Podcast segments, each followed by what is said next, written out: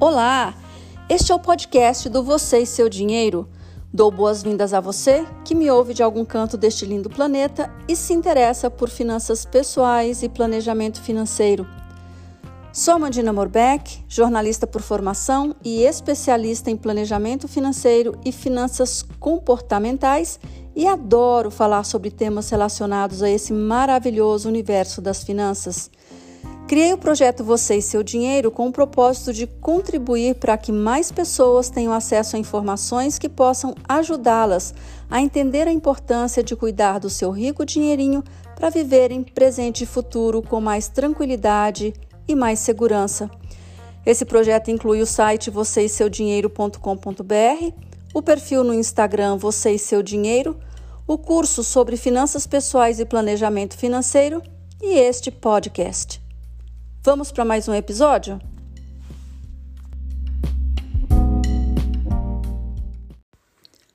Vou falar sobre um imposto bem específico, ITCMD Imposto sobre Transmissão, Causa-Mortes e Doação.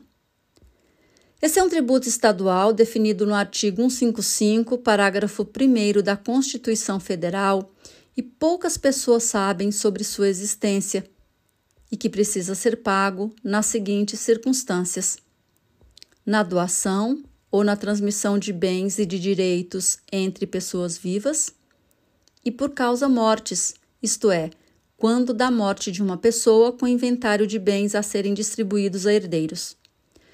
Em doação entra qualquer uma, se feita em dinheiro ou com um bem, principalmente se o doador formalizou, declarando-a no imposto de renda. Mas atenção! Prefeitos de imposto de renda, doações são isentas de tributação, mas devem ser declaradas porque implica em diminuição de patrimônio do doador e aumento de patrimônio do recebedor. A base de cálculo é o valor venal dos bens ou dos direitos transmitidos e a responsabilidade para pagamento do imposto é do donatário, que recebe por meio de doação, do herdeiro, no caso de herança, do legatário, que não é herdeiro, mas recebe um bem imóvel específico por meio de testamento, ou do cessionário, que recebe um bem imóvel. A isenção acontece em alguns casos, como quando o beneficiário é uma instituição sem fins lucrativos, mas é necessário ver as definições específicas para esses casos. Para a resolução de conflitos territoriais entre as leis estaduais que criam os ITCMDs, são adotados os seguintes critérios. Na transmissão causa-mortes, para imóveis, será recolhido o imposto no local onde se encontra o bem. Para outros bens, móveis, títulos e créditos, será recolhido onde for aberta a sucessão. No caso de doação, o tributo será recolhido no domicílio do doador.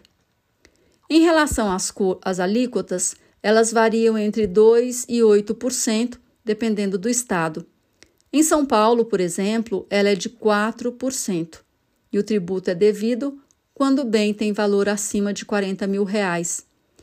Um imóvel no valor venal de 500 mil reais, por exemplo, estará sujeito ao ITCMD de 20 mil reais, que deve ser recolhido pelo beneficiário da doação ou da herança. E qual é a diferença entre ITCMD e ITBI? ITBI, que significa Imposto sobre Transmissão de Bens Imóveis, destina-se apenas a imóveis, é pago em transações de compra e venda e sua arrecadação favorece o município. Então, para você saber mais sobre ITCMD, Vou sugerir que você leia dois artigos que você pode pesquisar no Google ou ir diretamente nos sites que vou mencionar. Anote aí. Regime constitucional do ITCMD nas doações de bens, créditos e direitos, publicados no site Consultor Jurídico conjur.com.br em 24 de abril de 2019. E o outro, como declarar heranças e doações no imposto de renda, foi publicado no site do Valor Invest, valorinvest.globo.com, em 4 de junho de 2020. Então é isso. Espero que esse conteúdo seja útil para você e até um próximo episódio. Tchau, tchau.